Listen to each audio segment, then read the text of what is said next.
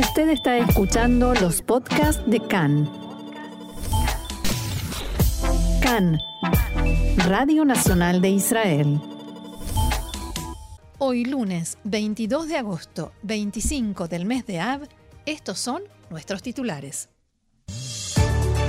El director del Shin Bet, Ronen Bar, se encuentra en Egipto para resolver la crisis entre el Cairo y Jerusalén. Por primera vez, palestinos de la margen occidental vuelan al exterior desde un aeropuerto israelí. Falleció el rabino Shalom Cohen, líder espiritual del movimiento religioso sefardí Shas.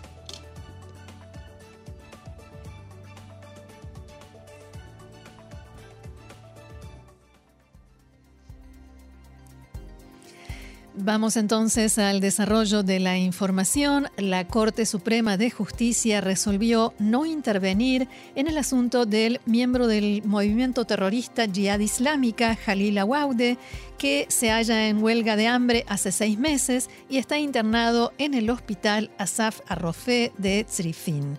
Awaude presentó un amparo exigiendo anular por completo su detención administrativa en contra de la decisión del ejército de conmutarla por arresto domiciliario debido a su delicado estado de salud.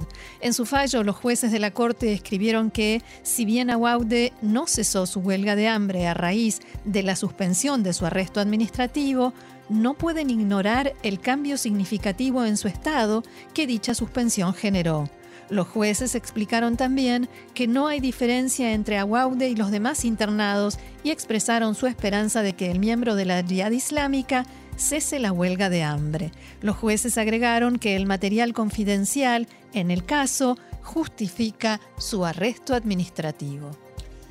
El ministro de Defensa Benny Gantz dijo hoy en diálogo con Khan que el acuerdo en ciernes entre las potencias e Irán es un mal acuerdo y que es dudoso que sirva al compromiso del presidente norteamericano Joe Biden de impedir que Irán adquiera armamento nuclear.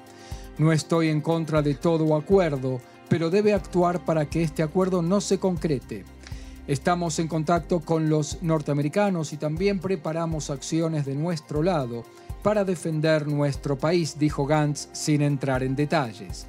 En el tema de la tensión con Egipto a raíz del operativo Amanecer en Gaza, Gantz dijo que ambos países tienen interés en estabilizar las relaciones y que espera que la crisis sea superada en los próximos días.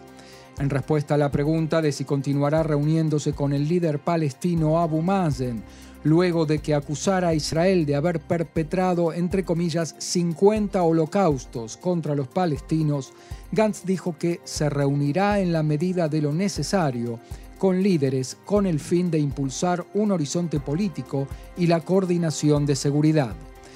Nadie ve una solución permanente en el horizonte, pero se debe crear una realidad positiva en el terreno, subrayó Gantz. Con respecto al nombramiento del próximo comandante en jefe de Tzal, Gantz dijo que anunciará su decisión próximamente y que ello ocurrirá con toda seguridad mucho antes de las elecciones. Y con respecto a la crisis en las relaciones con Egipto, el director del Servicio de Seguridad General, el Shin Bet, Ronen Bar, partió anoche hacia el Cairo con el fin de reducir la tensión entre los dos países. Hoy se reunía con el ministro de Inteligencia egipcio, Abbas Kamel, que anuló su visita programada a Israel en protesta por el desacuerdo en los entendimientos alcanzados luego del operativo Amanecer. Bar regresará a Israel al término de esta jornada. 24 palestinos habitantes de Belén y de Hebrón despegaron hace instantes hacia Chipre para unas vacaciones por primera vez en vuelo directo desde Israel y no desde Amán, la capital jordana, como ocurría hasta ahora.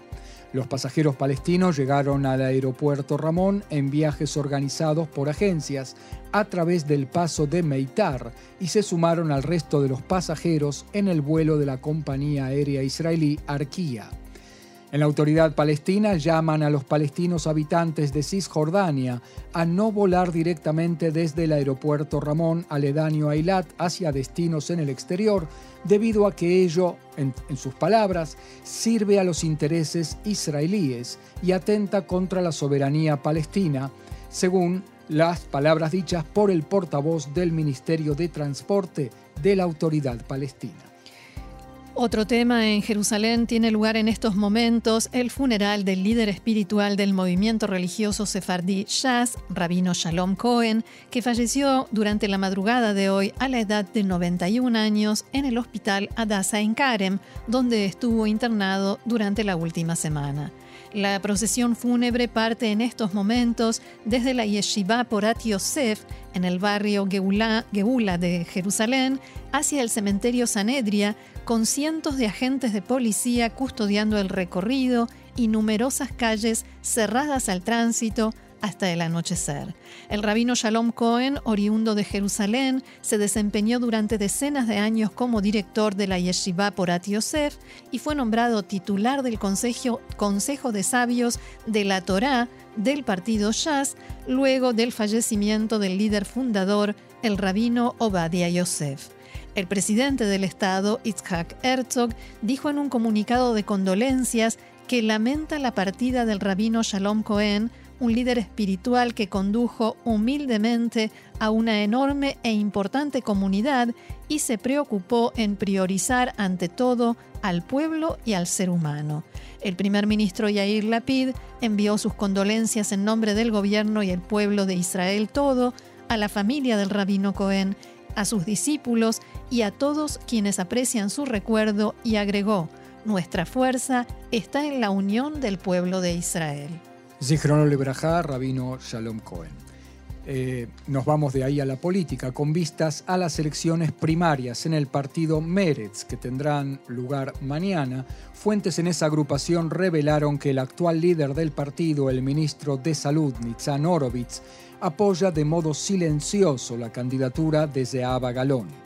Las fuentes que dialogaron con, Oro, con eh, revelaron a Khan que el líder no declarará públicamente su apoyo para no intervenir de modo abierto en la decisión de los votantes de quién será su sucesor o sucesora y para mantener las buenas relaciones también con el otro candidato, Yair Golan.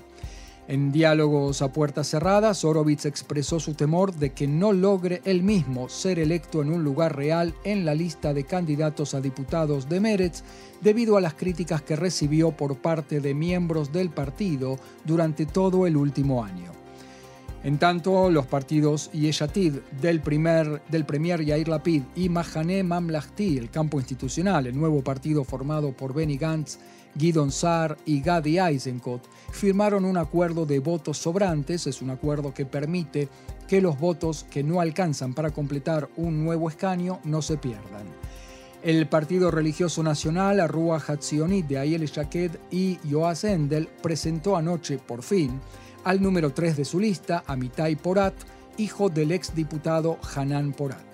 Otzma Yehudit, liderado por Itamar Ben-Gvir, presentó a su número 4, el rabino Amihai Eliau. Por otro lado, la diputada Shirley Pinto, que era de Yemina, el partido de Ele Chaked y Naftali Bennett, anunció su incorporación al Mahané Mamlahti de Benny Gantz. Y si se perdieron por el camino, tienen razón. Sí, o sea, yo no sé si los oyentes nos siguieron. A mí me recuerda al juego de las sillas. Algo así. cosas por el estilo. Sí, sería divertido si no se tratara de nuestro futuro, lo que está en juego. En fin, representantes del sindicato docente y del Ministerio de Finanzas se encuentran reunidos nuevamente hoy en un intento por evitar la huelga docente del primero de septiembre, luego de que ayer no se lograran avances concretos en el encuentro mantenido entre la secretaria general del sindicato, Yafa Ben David, y el encargado del Departamento de Salarios, Kobi Barnatán. Se informó que la reunión, que se extendió por el lapso de seis horas, fue satisfactoria, según manifestaron sus participantes, pero no se trataron los temas centrales en disputa, entre ellos el alcance del aumento salarial para los docentes con mayor antigüedad y el tema de los días de vacaciones.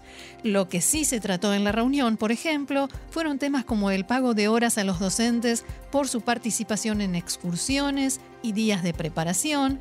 No obstante, los participantes subrayaron que, por primera vez, la reunión fue productiva y atención, esto me llamó mucho la atención. ¿eh? Totalmente, una noticia explosiva. Sin gritos. O sea, la noticia fue que la reunión se llevó a cabo sin, sin subir los tonos. Porque el día anterior fue realmente explosiva. Pero al término de seis horas, no se gritaron, pero tampoco llegaron a ningún acuerdo y la reunión culminó sin avances significativos. Las partes, como decíamos, acordaron reunirse hoy nuevamente, en tanto el primer ministro Yair Lapid dejó en claro que continuará interviniendo en el tema hasta que se halle una solución que permita el inicio de clases de modo normal dentro de 10 días exactamente. Y esto porque el ministro de Finanzas, a Víctor Lieberman, le dijo amablemente que por favor no se meta en este tema de la huelga o la probable huelga docente, que se pueden arreglar muy bien sin él, pero evidentemente eh, hace falta un adulto responsable.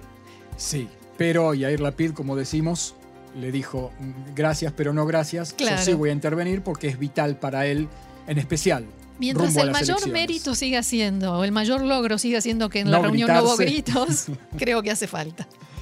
Muy bien. Eh, en tanto, el Banco de Israel anunciará esta tarde un nuevo aumento de la tasa de interés por cuarta vez consecutiva, en un intento de luchar contra la inflación.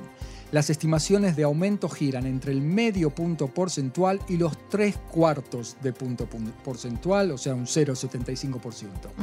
Los precios al consumidor, en tanto, continúan aumentando. El director general de la Organización de Productores Lácteos en Israel, Lior Simha, dijo en diálogo con Khan que el aumento en los precios de la leche y sus derivados proviene del aumento de en decenas de puntos porcentuales en los precios de las materias primas para la producción de leche, entre ellos el forraje y las semillas con las que se alimentan a las vacas.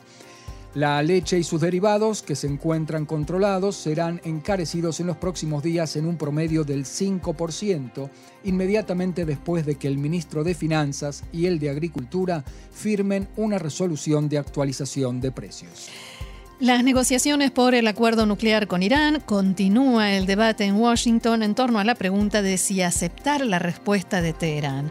En la administración Biden están divididos en torno a la pregunta de si la firma de un acuerdo que incluya concesiones antes de las elecciones intermedias dentro de tres meses perjudicará al Partido Demócrata. Fuentes occidentales indicaron en diálogo con Khan que no descartan la posibilidad de que, aun si Estados Unidos responde positivamente a la respuesta de Irán, valga la expresión, esta eleve nuevas exigencias. Una alta fuente en Jerusalén dijo a Khan que Israel luchará hasta último momento contra este acuerdo, pero se abstendrá de generar una crisis con la administración en Washington. La PID partirá en dos semanas rumbo a Alemania, donde se reunirá con el canciller Olaf Scholz. Luego visitará Estados Unidos, donde dirigirá la palabra en el plenario de Naciones Unidas. En tanto, Emiratos Árabes Unidos volverá a enviar su embajador a Teherán, la capital de Irán. Así fue acordado entre los ministerios de Exteriores de ambos países. Debido a la crisis entre los países del Golfo Pérsico e Irán, en los últimos años no hubo embajador de Emiratos allí en Irán. La semana pasada también Kuwait restituyó su embajador a ese país.